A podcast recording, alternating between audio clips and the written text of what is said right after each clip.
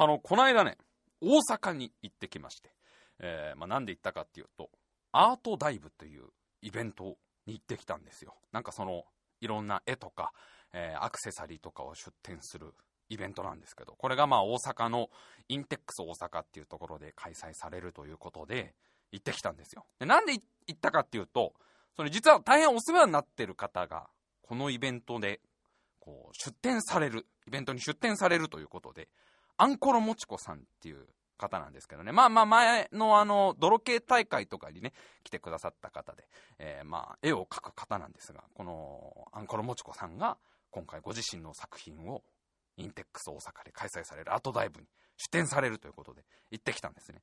で、まあ、このアンコロもちこさんっていう方、もともと僕はすごい好きな、あの、絵描きさんで、結構前から、1年ぐらい前かなえー、っとね、僕があの、お絵描き教室を実はやってたんですよ。あの、当時。えー、インターネットでツイキャスっていうその生放送のツールを使って、まあね、いろいろみんな絵が描けなくて悩んでる子たちのために、白井先生が皆さんに絵を教えてあげるっていう、しかもボランティアで、1円も取らずに、無料で私のその、なんていうかこう、絵描きテクニックを全て伝授してあげようという、耳の書き方がわからないってみんな思ってるだろうから耳っていうのはこの顔の横に丸を書いてその丸の中に数字の6と鏡文字の6を書けば耳っぽくなるよとか。グーなんて書こうとしなくていいんだよ。グーはまるで大丈夫なんだから。ドラえもんだってそうなんだから大丈夫大丈夫とかね。もうそんだ、奥行きとか書こうとするからダメなんだ。奥行きなんかないから。紙なんだから。二次元なんだから。無理にその三次元にしようとするからわかんなくなっちゃうんだから。奥行きなんて書かなくていい。陰影っていうのはあの体の半分が黒く塗りつぶせば陰影になるんだから 大丈夫っていうような。まあ、お絵かき教室っていう、大変そのプロフェッショナルなテクニックをね、すべて、えー、みんなにこう伝授する、えー、ものをやっていたんですけど、その、私がやっていたお絵かき教室に、このあんころもちこさんが、えー、絵を送ってくださって、えー、その時に、あ、すげえ、めっちゃこの人の絵いいなってので、それ以降ハマったわけですよ。で、まああのね、まあもし興味ある方とか見ていただきたいんだけど、僕はね、あの、もともと、女の子の絵の、その最近よくあるさ、女の子の絵でさ、そのアニメっぽい感じの絵があんまり正直好きじゃないのね。最近のアニメっぽい、こう可愛い女の子の絵とかがあんまり、まあ、興味ないというか、好みじゃなくて、だから最近のアニメほとんど見れない理由が、その絵がやっぱいまいちちょっとこう自分からすると、あんまり得意じゃないというか苦手で。できればそのアニメ全部藤子 F 不二雄先生のタッチで書き直してくれたら俺絶対行くのになとか、あるわけ。すごくみんないろんなアニメを勧めてくれるんだけどさ、最近ガルパンとか君の名はとかさ、なんかまあすごい面白いんだろうけど、ちょっとどうしてもやっぱ絵が苦手で、全部赤塚不二夫先生のタッチで、書いてくれた方が、俺はなんか好きになる、なのね。で、あんまりそういう最近のいわゆるちょっとアニメっぽい感じの絵は興味なかったんだけど、これあんころもちこさんの描く女の子の絵ってちょっとこうノスタルジックというか、なんかどこか懐かしい雰囲気があったりして、それでも別にその昔自分が見ていた絵ともちょっと違うんだけど、なんかその独特な個性というかさ、雰囲気とか、あとすごい女の子たちのその表情が、もちこ先生の描くその女の子の表情が、なんかこう喜怒哀楽どれとも違うような、なんかこう、色付けを、なんていうのかな、できないような、原色の色付けができないような、微妙なニュアンスのその表情とかがすごい好きで、あ、めっちゃいいなーって、それこそずーっとその、もちこ先生の絵が好きだったのね。で、実はこのタイムマシン部 G の、我々の、この名詞とかを、もちこ先生にこのデザインしていただいたりとか、今作っているそのオリジナルグッズのステッカーとかもちょっと手伝っていただいたりして、かなりこのお世話になってるわけですよ。まあそういうのがあって、まあもともとすごいファンだし、お世話になってるし、まあ一度ちょっとご挨拶したいなっていうのもあって、大阪に行ってきたわけです。このアートダイブっていうイベントに行ってきたわけです。で、まあ大阪、ねまあ東京、大阪間なかなかの距離あり,、ま、ありますけど、まあ行く方法はなんかいろいろあるんだよね。大阪まで行くのはまあ、みんなよく使うのは多分新幹線でしょ。ただ新幹線ちょっとやっぱね、ちょっとその金銭的にお金が結構高かったりとか。でも安い方法だと夜行バスっていう。あれ夜行バスはちょっとこう、ちょっと体力的な不安があったりとか。まあとまあ他にもいろんな方法だったあの大阪直行の土管に潜るとかもあるんだけど、これはちょっと難しいのがその土管に行くまでで大体死ぬっていう、土管に行くまでにあのキノコみたいなお化けに 食い殺されたりとか、あとそこの見えねえ穴に落ちたりとか、火の玉飛んできたりとかいろいろするし、土管にたどり着いても、なんか火の玉を吐き出す花にタイミング悪くぶつかる可能性があるし、無事土管潜れても中のコインを夢中になって集めて、気づいたらそのコインが100枚になってもう一人俺が増えて、あれどっちが本当の俺だろうってだんだん不安になってきちゃって、ずっと土管の中で暮らすってことにもなるから、ちょっとあの直行の土管は危ねえなっていう時間制限もあるしね、あれはね。直行の土管コースは危ねえなっていうのは、まあ、いろいろ方法はあるみたいなんですよ、大阪に行く方法。あのー、大阪に行くと、ね、大阪に繋がっていると言われている村の外れの祠にね、入るっていう方法もあるんですけど、あの、村長が言うには、あの祠は、埼玉県の所沢市にあるあの祠は、ずーっと歩いていくと大阪の梅田に出るって村長は言うんだけど、いやいやいやいやいや、それは、いやいやいやいやいや、本当じゃと。本当、あれは、わしの孫の代、孫の、私の祖先の代からずっと言われてるんじゃと。昔あの、わしの、その、家の蔵から出てきた古い古文書に、あそこの祠っちゅうのは大阪の夏の陣で、と、あの、滅びかけた豊臣家が逃げるために、ポケモン GO で拾ったディグダで、こう、掘って、逃げてきたっちゅう祠だから、あそこに、あそこに潜れば大阪に行けるんじゃってずっと言っている村長はいるんだけど、これはちょっとな、嘘っぽいなっていう。だって豊臣家のそんな末裔が大阪夏の陣生き延びたっていうのがすげえ嘘くせえなって。まあ、ディグダは本当だとしても、なんかこう、結構さ、行く方法がいろいろあるんだよ。で、どうしよっかなみたいな、まあ、お金的に、体力的に、時間的にで一番いいのは何かなっていろいろ調べたら、なんでも最近あの飛行機ってものがあるっていうのをさ、調べまして、知りまして。ねなんか全然知らなかったんだけど、飛行機ってのがつい最近発明されたっていうなんかつい110年ぐらい前に、なんか発明されたそう。それがあの、ね、ライトさんちのご兄弟が、あのお兄ちゃんと弟なんて小さい頃ずっとね、あの、草野球ばっかしてたあの、ホームランバーばっか食べて、ね、二人でカラーバットでカラーボール使って、ね、二人でずっと野球やってたようなあのライトさんちのご兄弟が、なんかいっぱい勉強されたんですってね。飛行機っていうものが今あるって言うんですよ。なんか、それで空の旅で快適に行けちゃうっていうね。それまでだって空の旅なんて110年以上前までは、なんか空の旅したかったら、駅前行ってあの、イカロス先生が開いてる、ロウの翼フライ教室を通わなきゃいけなかったわけですよ。駅前であの、古代ギリシャ留学しなきゃいけなかったんですから。イカロス先生に、ロウの翼の、ロウの塗り方から教わって大丈夫だから、あの、いっぱいつけて大丈夫だから、ロウはって。多めで大丈夫、多めで。大体途中で溶けっからっていう。結構これ重いんすけど大丈夫っすかね？大丈夫結構多めの方がいい。俺何回か溶けて落っこちてるからよ。これローは多めの方がいいんだぞって。イカロス先生に言われるがままに、ローの翼をつけて、で、先生から飛ぶね、飛ぶ方法を教わって、太陽に近づくなよ、太陽にもう何回も落っこちてるから俺よっていう。まあ、20年ぐらい訓練しないと東京から大阪まで飛べなかったって言われてるんですけど、なんか飛行機っていうのが、あんまりその飛行機って使わないから分かんなかったんだけど、これが安いんだよね、意外と。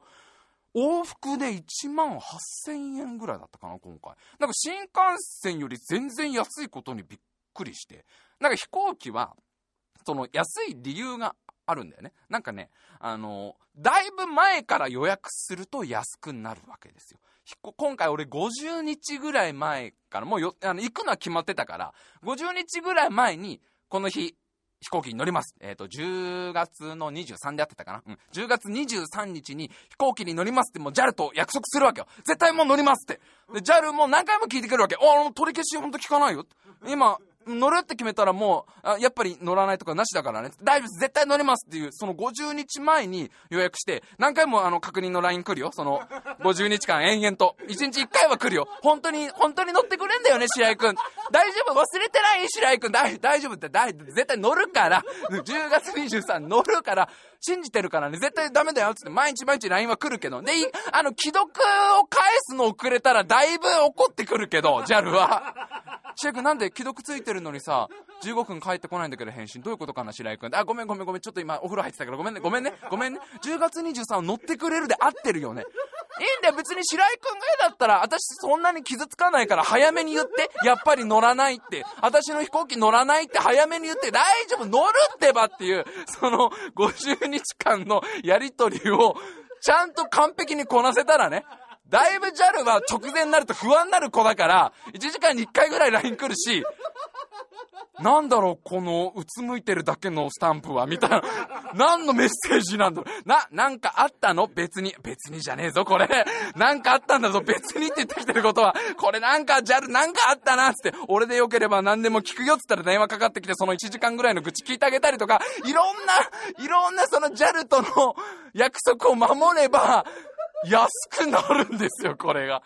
そう、なんか50日前予約で、なんかもう取り消しもできないし、なんかこう変更もできませんと。その代わり、すごい安く乗れますっていうプランがあって、それを使うと本当片道1万円を切るのね。9000円ぐらいで行けちゃったりするわけ。あ、これいいなと思って。で、まあ飛行機なんて本当久しぶりだけど、よし、じゃあもうちょっと往復飛行機で行っちゃおうと思ってさ、予約したわけです。で、50日間毎日ちゃんと LINE して、ね、ああの、おはようとお休みの LINE もちゃんとやって、今仕事終わったよの LINE も全部、全部、毎回、毎回来るから。で、ところで飛行機乗ってくれるのっていうのが必ず言ってくるから、でも全部乗るよって必ず入れて。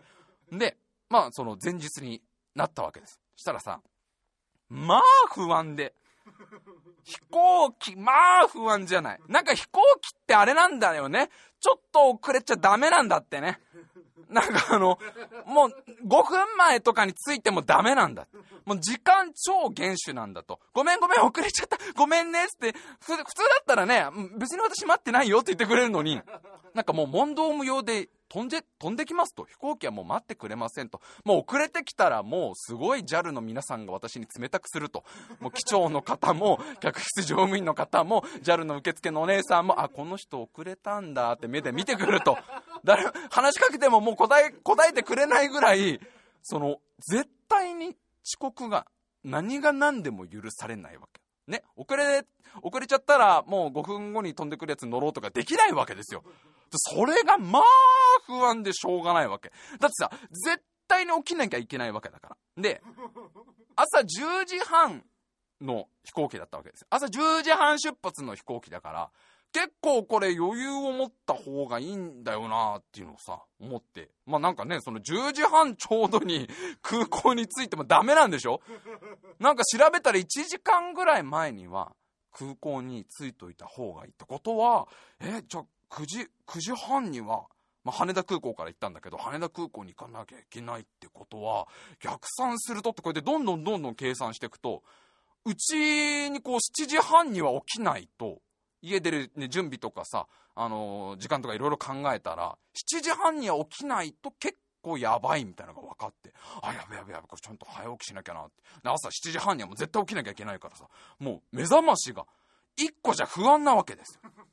とりあえずいつもその iPhone のアラーム、iPhone のこと俺すごいね、信用してるから、iPhone が必ず俺のことを起こしてくれると思って、iPhone のアラーム7時半にセッティングするんだけど、ちょっとやっぱ今回に関しては、iPhone だけじゃ心配だから、そのもう一個俺はスマホ Android 持ってるから、Android の方もアラームをかけて7時半にかけるわけです。ただ俺はやっぱりどっか古い人間だから、あんまりこのスマートフォンのことを信用してないわけよ、正直。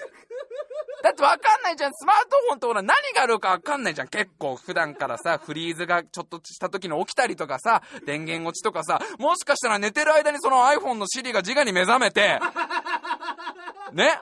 シリとアンドロイドが自我に目覚めてだよ。なんかこの人類に対してさ、こう反響を翻してさ、そのまず第一歩にこいつのことを寝坊させてやろうみたいな感じで、よし、アラームのスイッチオフにしちゃおうぜみたいな、それは賛成ですねみたいな感じでシリも一緒になってさ、やるかもしんないじゃん。人類をこれから滅ぼす一歩目に、まず我々のマスターを 寝坊させてやろうと、我々のご主人様をテンパらせるのが人類征服作戦第一本目だってなるかもしれないじゃん。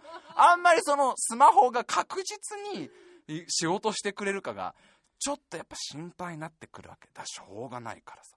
もう一個目覚ましかけようと思って、もうほんと10年ぐらい前に使ってた昔の目覚まし時計が押し入れの中にあるから、それ取ってきて、もういわゆる昔の目覚まし時計ですよ。あのアナログ式のこの時計がついてて、で、頭のとこにこのベルのさ、ベルがこうついてて、で、ビリリリリンってこう、こうね、あの、振り子みたいなのがついてて、あの、あれだよ、な目覚ましテレビの目覚ましくんみたいな、ね、あの、朝時間になったら、あの、ディスプレイのとこが顔になって、7時15分、7時15分ってこう言ってくれるタイプのやつですよ。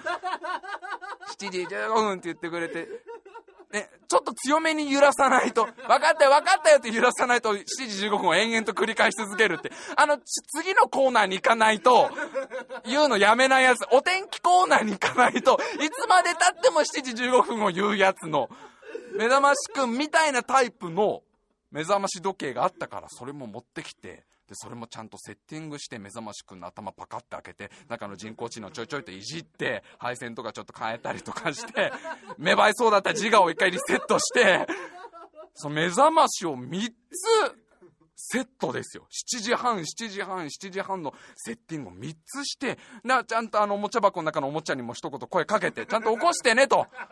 ちゃんと、この後君たちは多分あれでしょう。なんかちゃちゃちゃちゃちゃちゃやるんでしょうけど。ね、みんなせやせや眠る頃、あなたたちはパリピとなってね、EDM 調のあのチャチャチャの音楽に乗せて、四つ打ちのおもちゃのチャチャチャに乗せて、朝までパーティーをするんだろうけど、うちのトイストーリーたちは、その、楽しむのは別にいいけど、俺知ってるから、べっちゃけ。君、俺が寝てる間に、君なんかドチッドチッチャッチャッチャのやつで乗せて、あの、朝までパーティーやってるのは知ってるけど、そこで生まれる声があるのも知ってるけど、朝になったら起こしてね、おもちゃ箱帰る前にっていうのを、ちゃんとおもちゃたちにも言って、で、布団の中に入って、もう大丈夫だろうと思ってさ。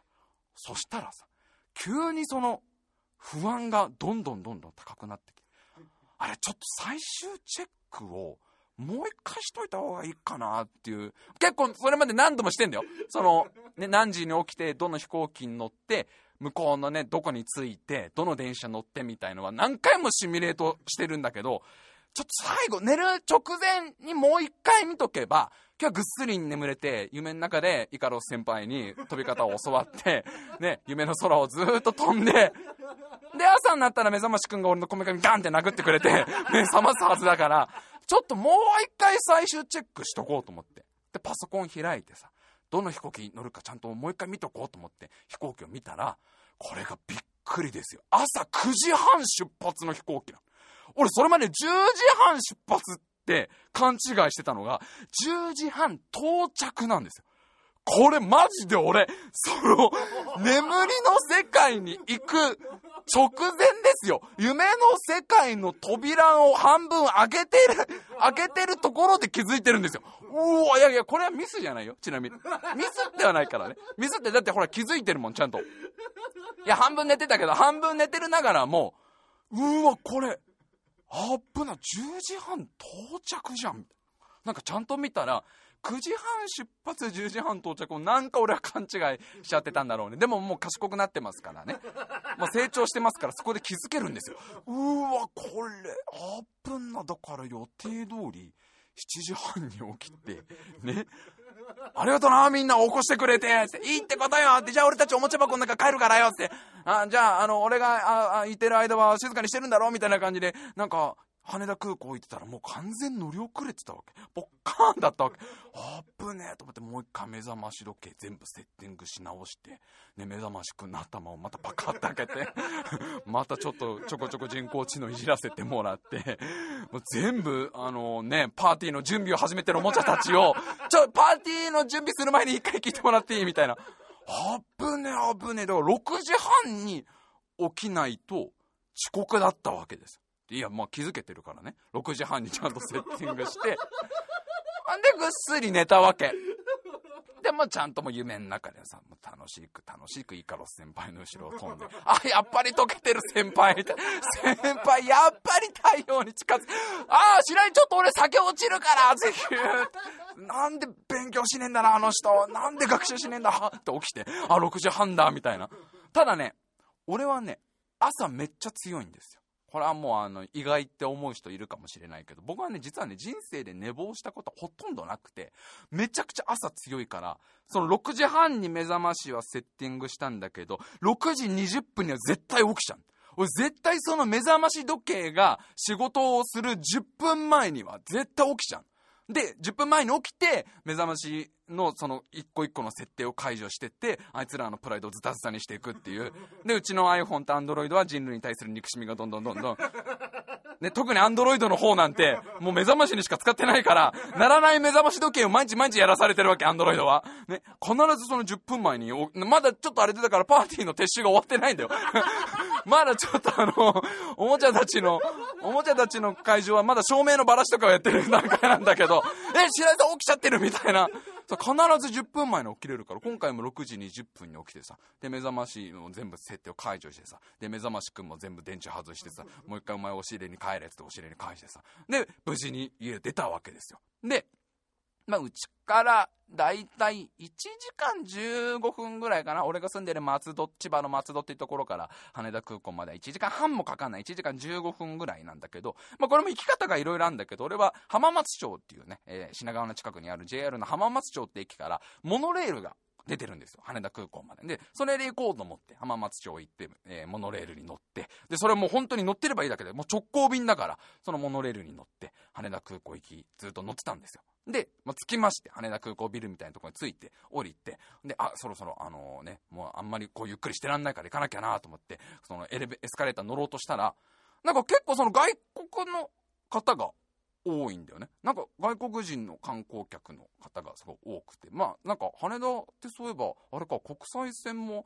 始まったんだっけなみたいな。あ、そういえばなんかそんなニュースでだだいぶ前だっけだ、だいぶだいぶ前だけどなんか見た気するなと思って。にしてもやたらと外国の方ばっかりと、俺が起き、ね、俺がそのモノレールで降りたのが、まあ羽田の国際線のビルに降りてて。い やいやいや、じゃじゃじゃ、これはミスじゃないんだよ、これは。笠原さん、これはミスじゃない。俺が降りちゃったのは羽田の国際線のビルなんだけど、これはミスじゃないんだよ、別に。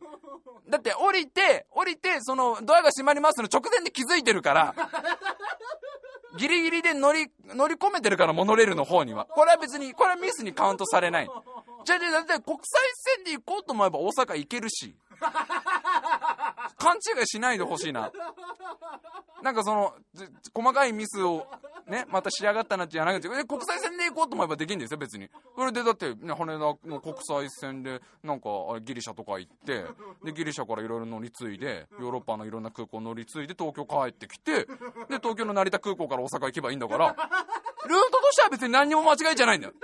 何にも、何にも間違えちゃいないし、モノレールに無事に乗れてるし、あっぶねーと思ったけど、あっぶねー国際線ビルの方だこれうわーぶね細かくミスるなーって。いや、ミスじゃないから、ミスじゃないから、無事、無事乗れてますから。ね、ね。で、ちゃんとその羽田空港の第1ターミナルの方、なんかこれ3つあるんだよ。だから降りるとこが国際線だと、第1ターミナル、第2ターミナル3つあるんだから、ちゃんとその第1ターミナルに、もうちゃんと降りることができて。で、なんか、いろいろあるんだよね、その飛行機に乗る前は。まず LINE ね。まず LINE、あの、JAL にすぐ LINE を。乗りよ、乗りよ、今から、今から乗りよ、今から、もう朝からすげえ来てるから、LINE が。10分おきぐらいに。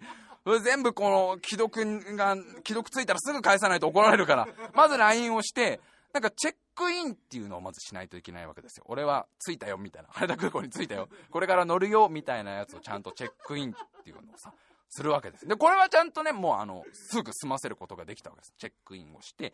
なんかあと荷物をね、なんか見てもらわないといけないわけ。要は飛行機の中にその危ないものとかを持ち込んじゃいけないわけですよ。えー、まあ、例えば刃物とかですよね。ハサミとかカッターとかもダメみたいで。なんかね、預けることはできるんだってさ。いや、これちょっとどこまで預けてくれるのかわかんないから、みんなあれでこれから大阪行こうっていう人、俺の話あんま、あんま信じていか、行っちゃダメだけど、一応その、なんか、書いてあるには、ハサミとかカッターとかは持ち込みはダメだけど預けることはできます。ちゃんと名前書いてくださいね。ちゃんと名前、何年何組何番で、ちゃんと名前書いて、預けることはできますけど持ち込んじゃダメですとか、なんかいろいろ、あとなんかスプレーとかもダメですみたいな。液体のなんかいろんな、え、化粧水とかもダメなのかななんか預けたりはできるんだけど、持ち込みダメですよってのがあって。でもそういうのはあらかじめあの、うん、全部調べてますから。え、これはもう、私のようにそのプロのね、やっぱりそういう飛行機乗りになれば、プロの飛行機乗りはそういうのちゃんと調べてあるんですよ。でもあらかじめ持ってかないのが一番なの、そういうものは。だからもうリュックには最低限のものしか入ってないわけ。財布と iPhone と iPad っていうもう最低限のものだけを背負って、で、あとエクスカリバーを背中に刺して、で、くぐろうとしたら、あれエクスカリバーダメなんだってねあれちょ、どういうことと思ったけど、エクスカリバーダメなんですよって言われて。いやいや、エクスカリバー、え、だ、なんでダメなんですか？いや、一応それ刃物なんで。いやいや、だってで、伝説の、伝説のですよつって。で、伝説とか、あんま関係ないんですよ。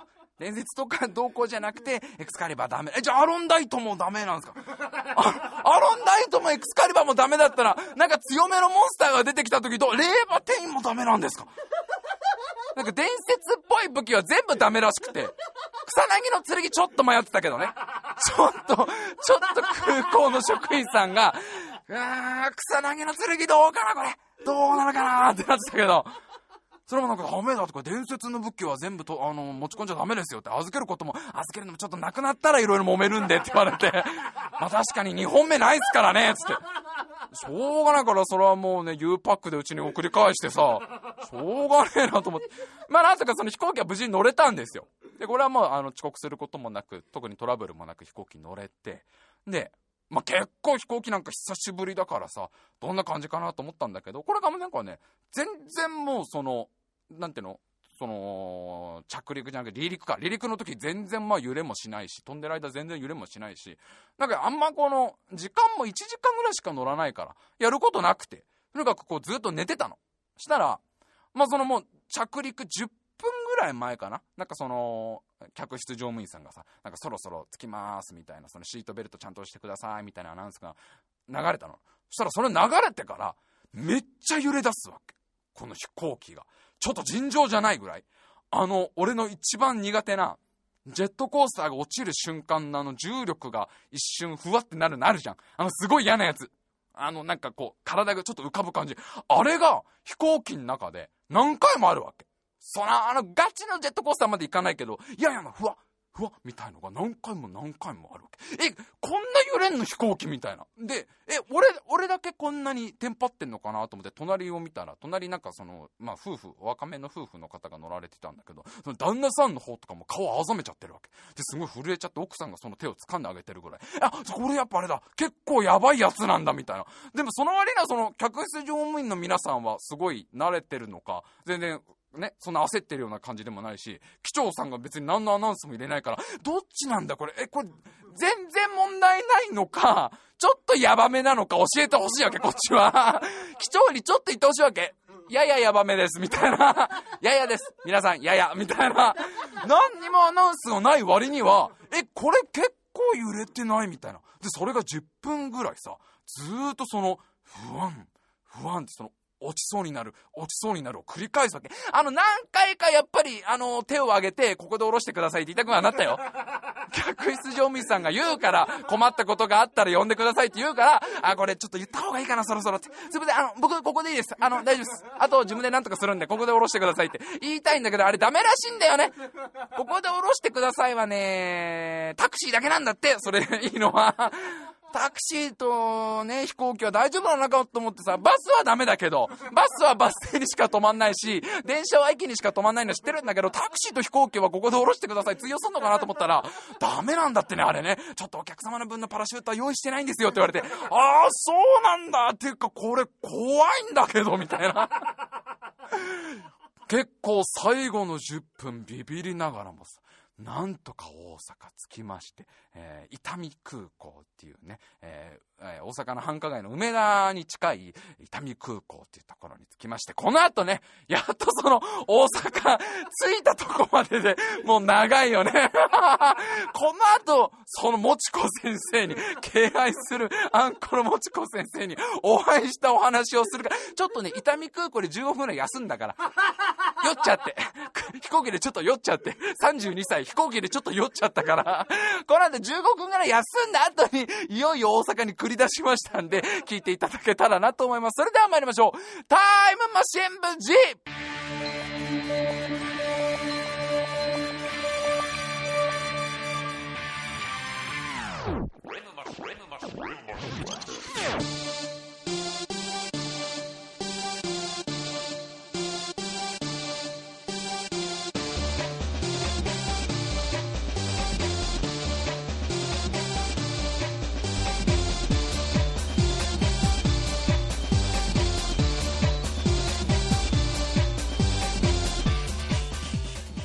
今週も始まりました。タイムマシン無事お相手を務めさせていただきます白井亮でございます。そして目の前に座ってるのが AD 風原くんです。よろしくお願いします。お願いいたします。えー、皆さんどうですか？ここまでノーミスですよ。完全ノーミスで大阪に到着してるんですよ。この私のこの成長っぷりやっぱりね、あの、日々進化してるんですよ。日々アップデートしてるんです、私も。ね、皆さんのスマートフォンもどんどんアップデートされてくるでしょ。私もそうなんです。どんどんどんどん、コスホロさん。全然納得されてないけど。ノーミスでしょ。一個もミスってないよ。いや、危ういはあったよ。危ういはあったけど、結果ちゃんと大阪伊丹空港に着いてるんだから。もう全然もうミスなんか一個もしてませんから。まあ、ちょっと休んだよ。伊丹空港で15分ぐらい気持ち悪いっつって休んだけど、それはしょうがない。それはまだね、な、慣れてないから。32歳。まだ慣れてないから。出張とかで毎週飛行機に乗ってる方もいるだろうに、同世代はもう。あんまりこんなに遠くに行ったこと、あんまりないから。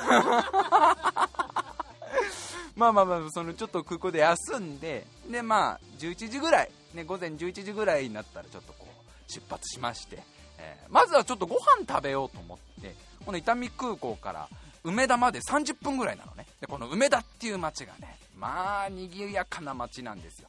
あの東京でいうとこの渋谷みたいなねこの若者たちでこう溢れ返っているすごい賑やかな街でさここ梅田でちょっとご飯食べてこうと思って、まあ、観光がてら降りたのねしたらこの梅田って街が、まあ、とにかく迷うんだと。なんか俺がその大阪に行くよっていうツイートをしたらさ、いろんな方から、梅田は気をつけてください。梅田めっちゃ迷いますよ。梅田本当に複雑なんで、白井さんあんまできれば降りない方がいいかもしれないですみたいな、すごいいろんな人がアドバイスをしてくれたの。いやいや、俺何度か梅田実は行ったことあるんですよ。もうこれで結構何回目かで、今まで結構何回も言ってるんだからそんな大丈夫でしょと思ってんのにいろんな人が「いや梅田迷います迷います」ってくるわけ。あんなに梅田っていうのはなんかあのトルネコの不思議のダンジョンみたいな行くたびになんかビルの配置変わるみたいな街なの。なんか入るたんびに変わるみたいな。ねビルの位置も横断歩道の場所も宝箱の位置も出てくるモンスターも行くたんびに変わる的なそういうとこなのかなみたいな。すんげえなんか迷う迷うって言ったらやっぱり不安になってきちゃって。あんまりちょっと遠出すんのやめようみたいな。今あの、ぶっちゃけ渋谷がもう藤木のダンジョンだからね。渋谷今かなり3ヶ月に1回ぐらいに行くともうわかんないからね。渋谷ずーっと工事してるもんな。あれ多分ずーっと続くで。未来、未来英語完成しないんだぜ、渋谷駅とその周りは。ずーっと何か、何かを求め続けるっていうやつで、あれは。だから梅田もなんかそれそれに近いのかなと思ってさなんかこうもう近場でご飯食べた方がいいんだなと思って駅の外あんま出ずに駅のすぐ近くでご飯食べてそれでもう迷わないように歩くそばからずっとミルキーをこどしといてもし迷ったらこのミルキーをたどれば帰れるから等間隔でだいたい2メートルに1個ずつぐらいミルキーをこどしてあもう迷っちゃったってなったらそのね落ちてるミルキーをずっとたどって帰れば東京に戻れるからあの飛行機乗ってる間もずっとミルキーを落っことしたからね窓からずっと、ちょっとごめんなさい、窓開けていいです？飛行機の方ごめんなさい、ちょ、ちょっとだけなんですって、ちょっとだけですよって客室乗務員の人に言われて、ちょっとだけでお願いしますよ。じゃあ皆さん酸素マスクの準備してください。お客様が一人ミルキーを落っことされたいということなので、って。やれやれしょうがないね、ってみんなで酸素マスクつけて、俺が窓からミルキーを等間隔に投げたから、みんな多分10月23日は本州いっぱいミルキー落っこちてたと思うんだから、あれ全部俺だから、食べちゃった子いるかな？食べちゃった子いたかもしれないけど、いやー、絶対迷わないようにさ、その道しるべをずっとつけながら、なんかその駅のすぐ近くのラーメン屋さんに入ってラーメン食べたり、たこ焼き食べたりして美味しいな、みたいな。で、まあちょっとゆっくり、結構1時間半ぐらい梅田でゆっくりして、まあそろそろ向かわなきゃな、と思って行くわけです。で、このアートダイブっていうイベントが開催されるのが、インテックス大阪っていう会場なのね。で、これはね、東京住んでる人だとすげえイメージしやすいのがあのビッグサイトみたいな感じなのよ建物の雰囲気がもうある場所も港の近くでその埋め立て地だから本当ビッグサイトと同じででなんかそのやっているイベントの内容とかも割とそういうねなんか大きい催し物とかあと企業の説明会みたいなとかやるまあ本当にビッグサイトの大阪版みたいのがインテックス大阪っていうとこなのね。で、それが梅田から電車でまあ30分、3、40分ぐらいですよ、みたいな案内が出てて、もうとにかくその最寄り駅、インテックス大阪の最寄り駅の中ふ頭だったかな。中ふ頭だ。中ふ頭ってとこまで電車で行かなきゃいけないわけですよ。まあもう尻頼みですよね。もう iPhone の尻頼みですよね。本当にお前やってんのかと。字が目覚めてないか大丈夫か。人類に反響を翻そうとしてないか大丈夫ですっていうわけ。俺に対して大丈夫か俺に対してちゃんと正確な情報を与えてるか大丈夫ですって死にが言いながら。まあ iPhone とにらめっこしながらさ、電車に乗りまして。なんか大阪の鉄道って全然使ったことないからさ。すごい分かんなかったんだけど結構その東京と似てる鉄道が出てくるわけ。東西線があったり中央線があったり。でも向こうは中央線が地下鉄で東西線が普通のなんか JR みたいな。あこっちとそこ違うのも分かんないよもう。分かんなくなっちゃう。東西線が通ってるってことは高田の馬場なのかな。分かんない。中央線が通ってるって高円寺なのか分かんないよってなって分かんなくなったらすぐ iPhone 見て。落ち着いてください白井さん。ここ大阪ですよ大阪。みたいな。とにかくそのスマホとにらめっこしながら行ったら中ふと完全ノーミスで到着するんですよ。すごくないですか？30分の鉄道の道1個もミスなかったんですよ私は。完璧に。完璧に。違う。これだからみんな初めてのお使い目線で見てよちゃんと。この間30分泣いてないんだからね。おやおや、りょうくん泣き出しちゃいましたになってないんだからね。頑張れりょうくんもう少しだぞになってないんだからね。ちゃんとクリアできてるわけです。お母さんも安心ですよロケロケバスの中で。中ふ頭までまあ本当に30分ぐらいで着いて。でそっからインテックス大阪までは徒歩5分です。書いてあるわけ地図で。徒歩5分。徒歩5分ってことは徒歩50分の可能性もあるわけ。これはもうこのラジオを長く聞いてくれてる方だったら長くでもないね。最近のラジオを聞いてくださった方だったらわかるでしょ。私はこの間徒歩10分のところを70分歩いた男なので徒歩5分を信じちゃいけない。徒歩5分ってことは50分の可能性もあるし徒歩5日間の可能性も十分あるわけですこっから何かこう時空の狭間みたいなところに迷い込んで5日間いやもしかしたら5年？5年さまよい続けてうねうねうねうねあのなんかドラえもんののび太の机の引き出しの中みたいな空間をさまよい続けて5年後出てくる可能性もあるからこっから油断しちゃいけないぞと思って。その中区頭の駅から歩き出すわけ。そしたら歩いて1分ぐらいした時にさ1分ぐらいしたらさ看板が出てくるわけ。インテックス大阪。こちらですってでっかい看板が出てくるわけ。みんなこれ信用できる？怪しくね？超怪しくね？なんでこんなとこに看板あんだよ。超怪しいわけ。でっけえ矢印があって。こっち歩いていけば着くからみたいな看板タヌキじゃないのかな。タヌキ説はすごいあるわけじゃん。これは化けてる説がだってまだ平成だよ。タヌキ合戦続いてんだよ。ポンポコだよポンポコだよ。諦めてない可能性があるわけだよ、あいつらが。信じていいものかな？でも一応俺の iPhone もこっちっつってんの。もう白井こっちって。もうあと一本道ってシリがすごい言ってるわけ。もうこっから迷うとかないからっていう。わかる道一個もないし、看板あるんだからお願い歩いて。もう少しなんだから、看板の前で立ち止まらないで歩いてって、シリがすごい言ってっから、ああ、やっぱ合ってんのか、タヌキじゃねえのかな、これ、と思いながら、その看板の言う通り、歩いたら、びっくりですよ。徒歩5分で着くんですよインテックス大阪に。だからあれだよ。いいタヌキだったんだよあの看板は。あれだ俺がだからあの活躍勝ち山で助けたタヌキだったんだよあれ多分。あのウサギにつけられた火を消してあげたあのタヌキが恩返しに化けた看板だったんだよ。だから無事に着きまして。まさか今回このノーミス感だよね。電車も一個も迷わないしもうその徒歩5分もちゃんと徒歩5分で到着してインテックス大阪に着いて、まあ、そのインテックス大阪の中で10分迷子にはなったんだけど いやそれはそれ違う違う違うミスじゃないミスじゃないよそれ違う違う違う違うあのなんかこうなんていうのクールダウンの時間だよクールダウンの時間それまでノーミスで来てるからそのそこで若干のややのミスを入れとかないと初めてのお使いのスタッフたちもこれ取れ高取れねえよってなっちゃうからちょっと白井さん一回泣いてくださいよっつってでインテックス大阪なんかいろんなイベント開催されてるから違うイベントとこ行っちゃってあれ違うあーって泣き出しておやおやりょうくんもうちょっとな頑張れたのナレーションも入って。ちょっと中が広いから10分ぐらい迷子にはなったけど無事アートダイブの会場ついてだよ。もうなんだかんだ14時ぐらいになっちゃったんだけど14時にアートダイブの会場着きまして。でですよ敬愛するアンコロもちこ先生のブースにちゃんと到着したんですよ。よくたどり着けましたねも。ういろんなその当日いろんなリスナーの方がいらっしゃったんだよね。そのあの会場にいろんな方から「白井さんよく大阪まで来れましたね」みたいななんとかなんとか来れました。たらもう、ああ、どうもどうもお世話になっております。ああ、白井さんわざわざありがとうございます。その、もちこ先生が挨拶してくださって、いやいや、こちらこそ本当ありがとうございます。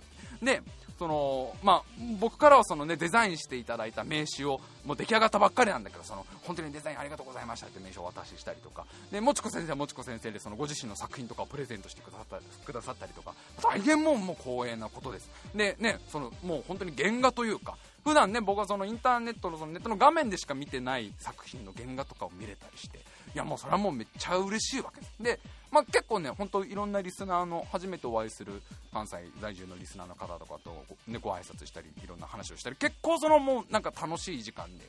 ただあんまりそのなんていうのかな、いられる時間が2時間ぐらいしかなかったんだけど、その2時間は割と満喫できて、で、あのこのタイムマシン部で前構成やっていたやる気なしおっていう男がいるんですけど、そのやる気なしおもね、今名古屋に住んでるから、そのやる気なしおとかもなんか遊びに来てて、あ、なんか、なしおさんは全然久しぶりって感じしないねって。なんか1週間ぐらい前に会った感がすげえ、さっきそこのコンビニで会ったぐらいの、あの人いつもそういうオーラ出すから、結構多分半年ぶりぐらいなのに会ったの。なんかついこの間会った感じみたいのとかも、まあなんかすごい和気あいあいと楽しい時間を過ごして、あ、これからも応援しますが、頑張ってくださいねって、こちらこそ、みたいな挨拶をして、よし帰ろう。こっからちゃんとノーミスで帰ってこその帰ってこその大阪ですからこれもう絶対ミスっちゃいけない。で飛行機が帰りの飛行機が19時なんです。これは大丈夫です。これはちゃんとスクリーンショット撮ったんです私は。ね。あのまあ、ちょっと前例が、えあの前日にややちょっとね危ないことがあったからこれはいかんいかんと思ってちゃんとその撮ってあるわけです。19時に関西空港行きに使った空港とは別の大阪にある関西空港19時発20時に成田空港に到着するイカロスに乗れば イカロス先輩も夜だからローが解けることはおそらくないととおっしゃってるとイカロス先輩も。まあ大丈夫じゃないか。もうな秋だしな。秋だったらもう日沈んでるだろあとはまあ、ロウの具合だよな。まあ、だからロウが冷えすぎちゃうと割れるかもしんねえけど、まあ、まあ、そこはな、気合で、気合でっておっしゃってるから、19時発のイカロス先輩におぶれば帰れるぞと、おんぶしてもらえれば、あとは一緒になってそのロウの翼をバサバサやれば、帰れるってことが分かってるわけです。だ19時ってことは、結構早く出た方がいい。なんか調べたらそのインテックス大阪から関西空港までは1時間半ぐらい電車でかかると。ってことは結構歩く時間とかもろもろ考えなきゃダメだと。ね、7時にイカロ先輩っていうか飛行機が出るってことは18時だよね。18 1時間前には空港着いた方がいいってことはってこうどんどんどんどん逆算してたらやっぱこう4時には出なきゃダメだなと思って、まあ、4時10分ぐらいにその会場を後にしてで、まあ、ずっとそのやる気なしおが一緒だったんだけど、帰りのこう電車を乗るわけ。さあ、このやる気なしおがもうすんごい俺のこと心配するわけ。大丈夫白井君。大丈夫。確認した白井君。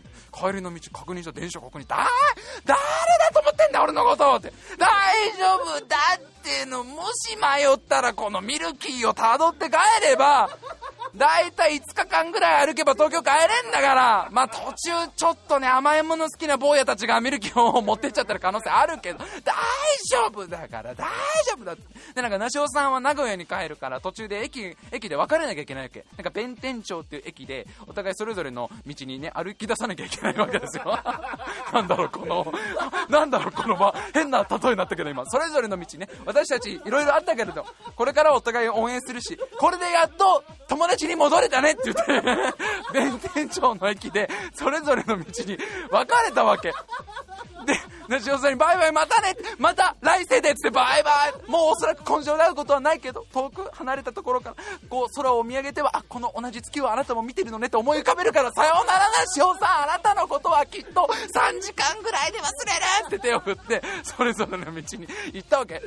で、弁天町っていう駅から、もうその、すごい関西空港までもう1本で出てますみたいな電車に乗るためにホームに向かったらまあそのちょっと軽めのホームホームを間違えて 軽めに軽めにホームを間違えて1本電車を乗り逃すっていうミスっぽいやつはあったよ。ミスっぽいやつはねミスっぽい大丈夫大丈夫ここの1本だけだから電車乗り逃したの。ただ12、3分ぐらいのロスだから大丈夫大丈夫大丈夫。大丈夫。だってだいぶだいぶだって大丈夫だよ18時に着かなきゃいけない。で16時に出ている1時間半の道で、まあ、12、3分のミスだからまあまあまだ仙道もまだ慌てるような時間じゃないっつってるからまだ大丈夫だった。慌てる時間じゃないっつってるから。まこれもミスじゃないよ。これそそれを見越してのこの2時間前出発ですから。まあ、1個ちょっと本は間違えたんだけどななんとか電車に乗れてで関西空港までもう1本ですよ電車。その間何にもどこにも降りなくていいやつです。ずっとその電車乗ってたらなんかその俺が乗ってる電車は1時間半ぐらいでその関西空港直通なんだけどそのちょいちょい電車の中でアナウンスがこう流れるの。でそのアナウンスが言うにはなんかその一部の車両をどっかで切り離してその一部の車両は和歌山の方に向かいますみたいなことを言う。なえな今結構大事なこと言わなかった。結構大事なこと。でも俺ずーっとさ電車の中でそのあのー、イヤホンつけて音楽聴いてるから音楽をずっとのんびり聴いてその曲と曲の途切れ目の時に時々なんとかで、なんとか車両を切り離し、そちらは和歌山方面に向かいます。お間違いで、みた。あ、なんか、なんか、今、切り離す的なことよ。えこれ、どっち、え、切り離、え、時々あるじゃん、そういうさ。先頭の何車両かは目的地に行くけど、後続の後ろ側の、えー、4つぐらいの車両は違うところに行きますみたいなことをどうやら言ってるっぽい。俺が乗ってる車両はこれ、これどっちね、どっちなの？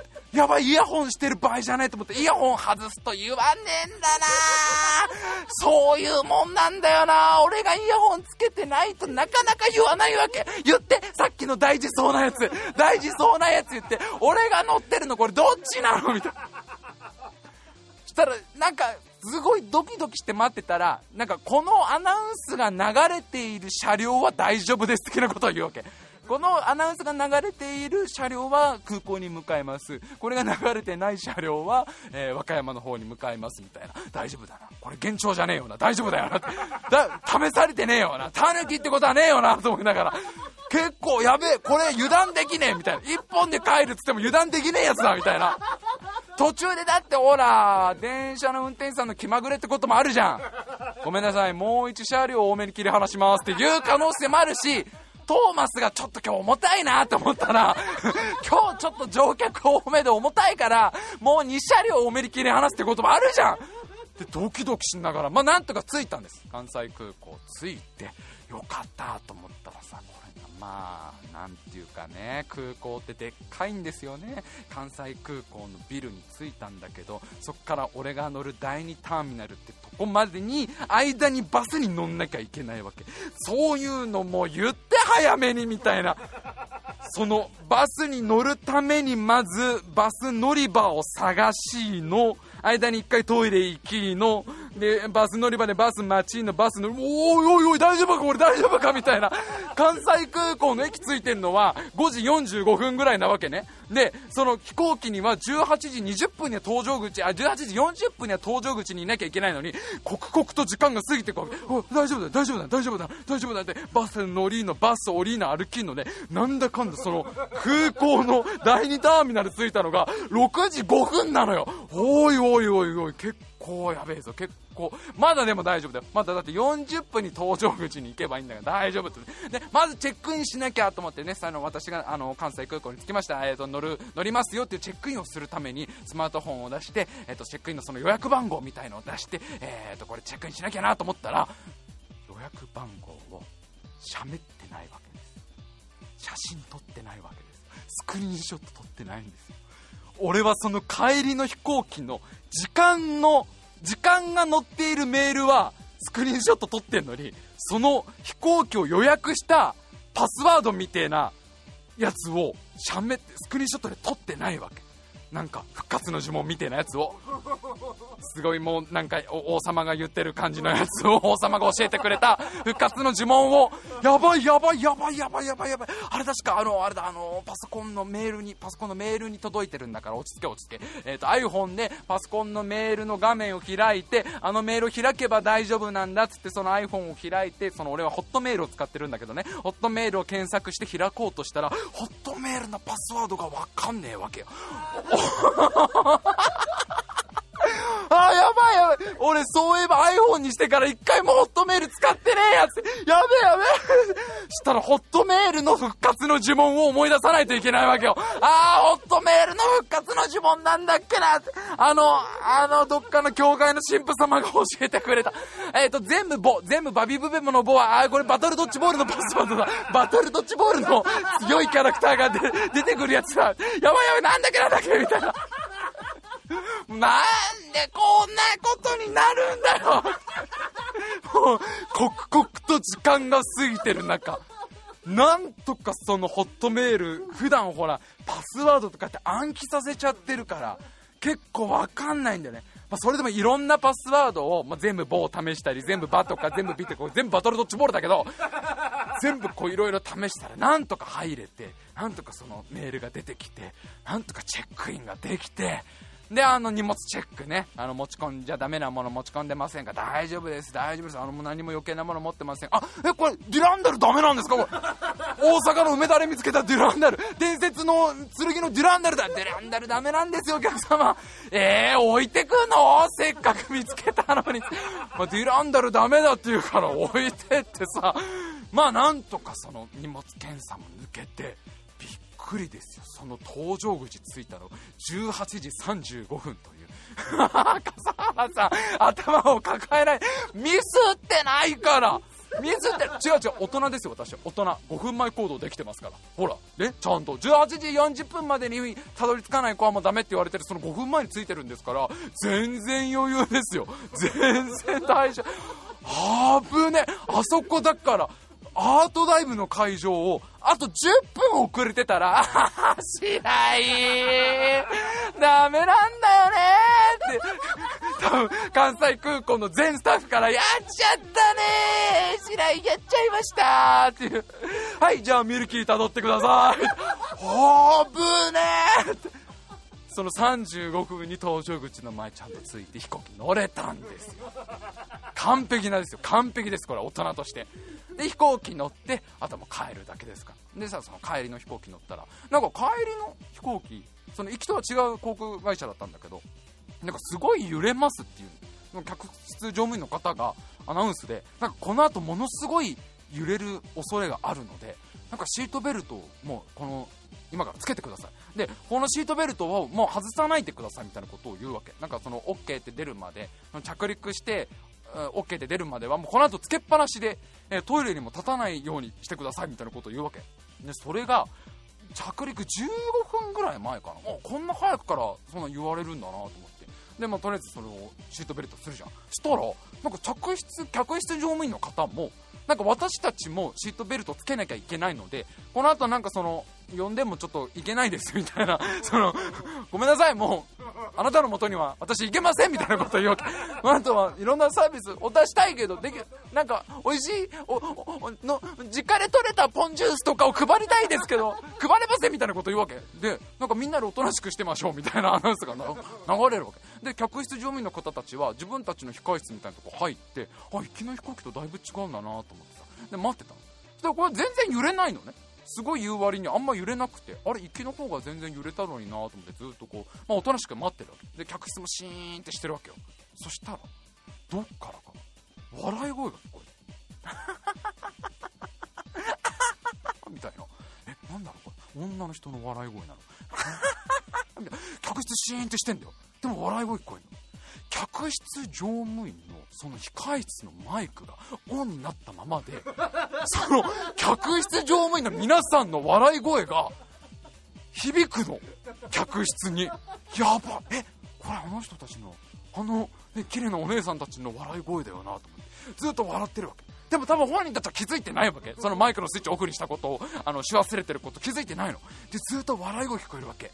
もうあの時の客室にいたお客さん俺含め全員思ったのがお願いだから誰かの悪口言わないでだよね。お願いだからお客さんの誰かの悪口を言ってないでこれ。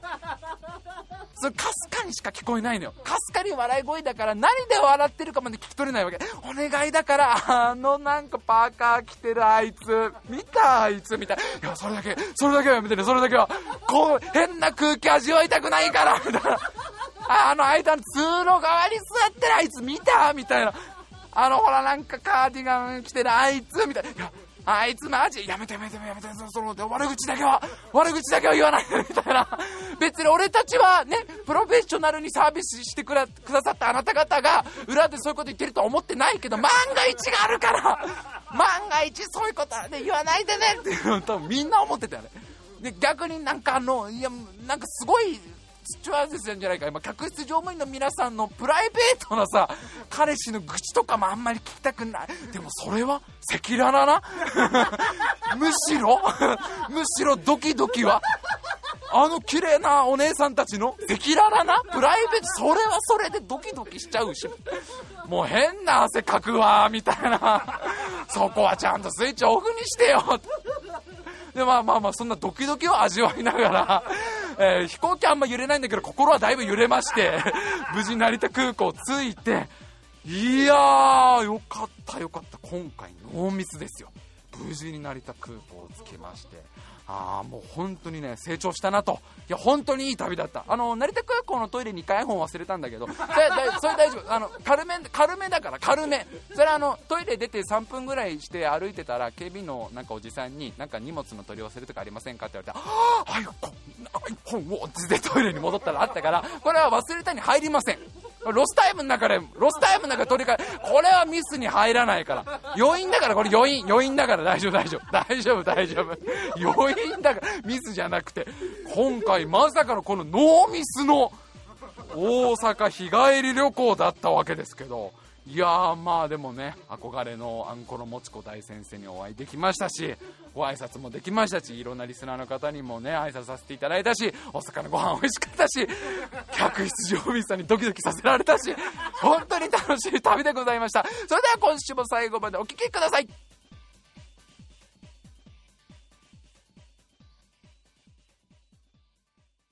おまかせランキング。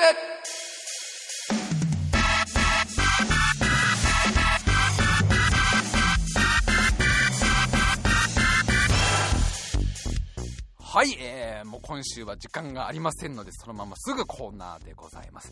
ねえ、いや、大阪ね、本当に、本当に無事に着いて帰れてよかったなと。もうどこにでも行ける気がする。今だったら火星行けるんじゃない？火星行けると思う。マットデーモンの次は俺じゃねえか。いけると思うぜ、俺だったら多分よ。じゃあもう、えー、どんどん行きましょう。コーナーお任せランキングです。えー、皆様にいろんなランキングを調べてもらうコーナーです。今回のお題は、誕生日が4位になるランキングでございます。えー、ちょっとね、えー、間が空いちゃいましたけど、えー、たくさん送ってきていただいてますので、どんどん紹介しましょう。誕生日が4位になるランキング、5つ目、ラジオネーム、ゴータ。友達が集まるタイミングランキング、第4位誕生日。これ全然いい。ね。もうそれはそうでしょ。これただね、第2位が友達の誕生日っいうね。俺より、俺よりこの、このなんだろう？この、このランキングに答えた人たち全員のネガティブさ。自分のより自分のより友達の誕生日の方が友達は集まるっていう。いいですね。すごいこの、すごくシンプルながら、シンプルながら伝わってくるものがありますね。素晴らしいです。えー、じゃあ続いて参りましょう。えー、誕生日が4位になるランキング。ラジオネーム、えー、井高美希夫。あ、井高美希夫。はい、いきます。誕生日が4位になるランキング。誕生日のこの漢字ね、漢字の真ん中のこの生っていう字ね、この生の字を生と読み替えて、逆さに読んだら、古代インカの遺跡っぽい名前に聞こえる日本語ランキング第4位誕生日。これ皆さん書いてみましょう。誕生日、誕生日ってまず書きますよね。で、その誕生日のこの生っていう字、これを生って読むようにしましょう。そうすると、単生日になりますよね。それを逆から読むと、ビマナムタ。あー、なんか遺跡っぽい。しょうもない。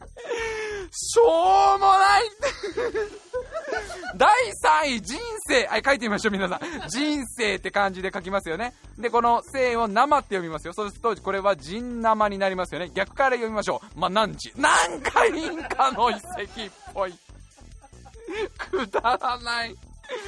第1位すごいよ。生活区。生活区の生を生って書くと、生活区ですよね。逆から読みましょう。くつかまな。くつかまな遺跡ありそう。くつかまな、くつかまな遺跡は絶対あるだろう。ただ俺は第5位の生田斗真が一番好きなんだけどね。生田斗真の生田斗真を逆から読んでのマウトタマナ。マウト玉名の間に点を入れてんですよ。マウト点玉名遺跡。あるわマウト玉名遺跡。絶対あるわ絶対来週の世界不思議発見で出てくるわ。ここ、マウトタマナ遺跡では、珍しいものが発見されています。それは何でしょう？って絶対問題で出てくるわ。こんなのよく見つけてくんだ。すごいいいな、飯田上清さん。マウト玉な。いいね。大好き、こういうの。えー、じゃあ、今週はもう一個ですね。え最後、もう一ついきましょう。誕生日が4位になるランキング。えー、ラジオネーム、メグさん。忘れた時、本人に聞き聞きにくいものランキング。第4位、誕生日。まあ、これは聞きづらいわな。いつだっけ誕生日ってなかなか聞けないわな。第5位、年齢。まあ、これもね、相手が特に女性だったりするとやっぱ気を使いますよね。あ、おいくつでしたっけってなかなか聞けないもんね。えー、第1位、家庭事情。家庭事情は確かに、人それぞれ色々ありますから、ね、忘れたってあんまどういうことかなって、なんでもう一回聞かなきゃいけないのかなってなるけど、えー、第3位、FBI 捜査官であるかどうか。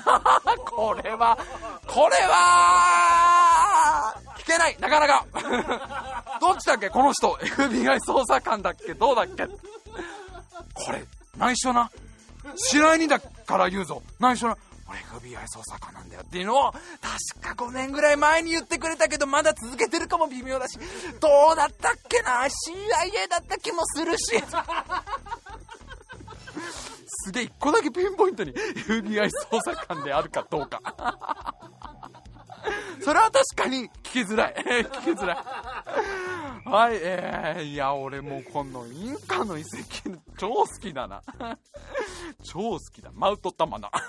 マウトタマナ遺跡。はい、皆さん、えー、ランキングいろいろ送ってくださいましてありがとうございました。えー、ちょっと今週はもう一個コーナーいきますよ。もう一つコーナー参ります。新古実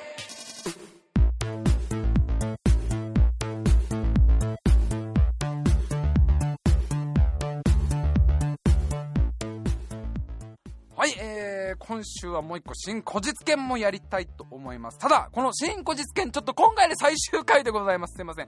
えー、ちょっとね、なかなかね、え、ペース上げてこっちもね、なんか更新できなくて本当申し訳ないです。えー、新古実験はちょっと今回で一旦おしまいにしまして、まあ、今後、もしできたら生放送とかでまたやれたらいいかなと思います。というわけで最後の新古実験参りましょう。えー、まず一つ目。トイレに行きたいのにすぐに行けなくて我慢してる時の名称。えー、こちらがね、結構この議題難しかったみたいで、なかなか結構皆さんも俺も苦戦してる感があったんですね。で俺もなかなかね、これは確かに出されたらむずいなってことなんだけど、ちょっとね、2ついいのが来てるので、この2つのどっちかかなっていう、え1個が、えー、ラジオネームマスターアット意思疎通図れないマンの排水の陣っていうね。これもちょっと好きだなっていうのと。もう1個ラジオネーム浜屋の個室訪ねて3000里のこの必死感。このまあ、駅のトイレもダメで、コンビニのトイレもダメで、やっと着いたこのスーパーの2階のトイレも、みたいな、このどっちかなっていうところ、俺は個室訪ねて3000里かな。個室訪ねて3000字かな。他結構みんなね、結構いろいろいただいたんですけど、結構そうですね。まあ、これにしよう。はい。えー、じゃあちょっとこっちは、えー、と先に決めちゃってすいません。えー、トイレに行きたいのにすぐに行けなくて我慢している時の名称は、ラジオネーム浜屋さんの個室訪ねて3000里で。えー、これはだからみんな、あのー、これから我慢してる時は自分に言い聞かせて。すごいあの辛さが 伝わってくるから。自分をね、自分をそれだけね、あの辛い状況に追い込めばね、まだ頑張れるからね。はい、じゃあもう一個の議題参りましょう。もう一つの議題が、飲んだ後に食べる一杯のラーメンのかっこいい言い方。えー、じゃあこちら参りましょう。ラジオネーム、浜屋、ラグナロク。いいね、浜屋絶好調。ラグナロクはかっこいいよ。最終戦争感がすごいもん。なんか、この世の終わり感半端ないもん。あ、だからラーメン屋のおっちゃんがオーディンでしょ？オーディン、オーディン、オーディン野菜マシマシでみたいな感じでしょ。ラグナロクはかっこいいわ、確かに。えー、続いて、ラジオネーム、コネ営業。えー、この人は2つ送ってくれてますね。1つ目、飲んだ後に食べる1杯のラーメンのかっこいい言い方。8つ目の大罪。これすごいな。8つ目の大罪。いいね。嫉妬とか色欲、強欲とかいろいろあって、ね、飲んだ後のラーメンっていう。いや、なんか歴史的なあの、こう、古文書みたいなところに、幻の1ページが見つかりましたみたいな。8つ目の滞在、飲んだ後のラーメン。あ、昔の人もいろいろ、いろいろ後ろめたさがありながら食ってた感ね。えー、もう一個ラジオネーム米営業。飲んだ後に食べる一杯のラーメンのかっこいい言い方。贅肉の架け橋。あーこれもいいな。これかっこいいわな。なんかアスリート感があって。すごいプロフェッショナルだね。このこの一杯にかけてる感があってすごいいいな。えー、最後飲んだ後に食べる一杯のラーメンのかっこいい方。ラジオネームちーやんほんの気持ち、うん。これはなかなか、あ、なんか可愛らしいね。女の子が言う分にはね。ちょっとこの後、ほんの、ほんの気持ち、八つ目の滞在いっちゃう？四つ目の滞在いっちゃう？それでは、ラグナロクに参りましょうか。いいね。なんかそれぞれだね。それぞれだけど、これは、こちらかな、ラジオネーム、米営業さんの8つ目の滞在で、決まりでございます。はい、えー、ちょっと新後日券ね、もっとハイペースでやりたかったんですけど、なかなかちょっとね、収録も、えー、こう定期的にできないとこがありまして、申し訳ないです。まあちょっとね、本当なんかたまにはツイキャスとかで生放送で続けられたらなと思いますので、えー、皆さん今までたくさんの議題、えー、答ええー、送ってくださいまして、ありがとうございました。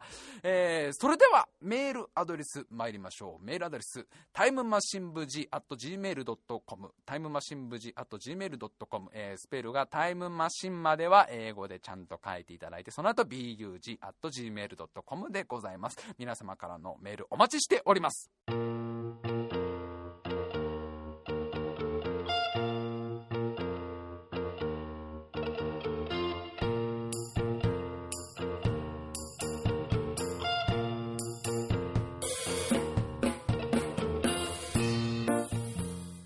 さあ、今週も長々と喋ってまいりました。えー、まずは次回の、えー、おまかせランキングのお題ですね。こちらがですね、まあ、今回ね、アンコロもちこ大先生のその作品をですね、次回に見まして、えー、せっかくですので、やっぱりこのもちこ先生とコラボレーションしていきたいなということで、あの、もちこ先生はいろんなその可愛い女の子を、え、描き続けている方なので、えー、おまかせランキングは、可愛い女の子が第3位になるランキングっていう。どうなるんだ、これ。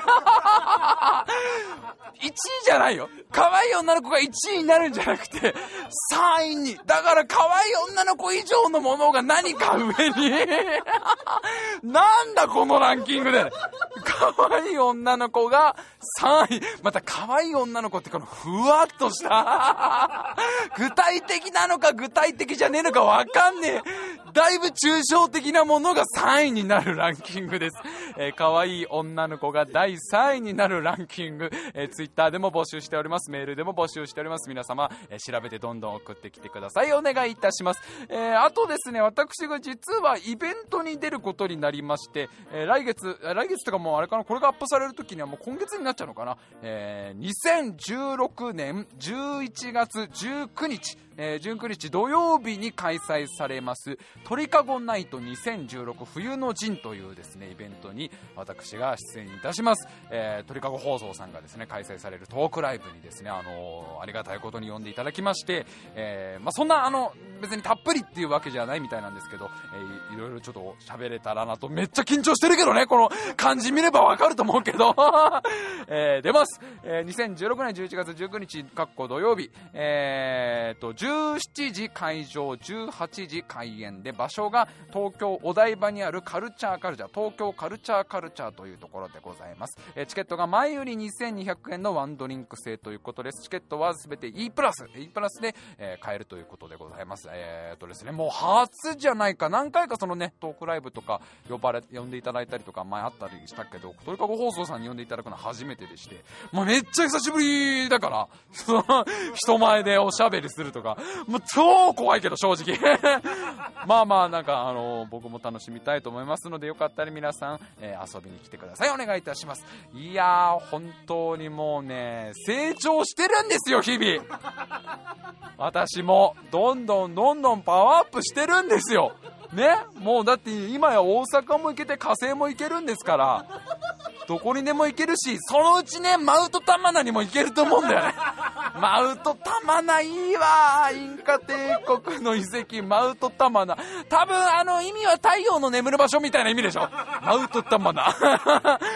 マウトが太陽で タマナが眠る場所みたいな。いいわ。えー、あとですね、ちょっと次回から放送時間が少し短くなる可能性が、あの、どっか行った回とかは長くなったりするかもしれないけど、基本的にはちょっと短くして更新回数増やせたらなみたいなぼんやり考えてるので、なんかいきなり30分だけの回とかになってもみんな怒らないでねって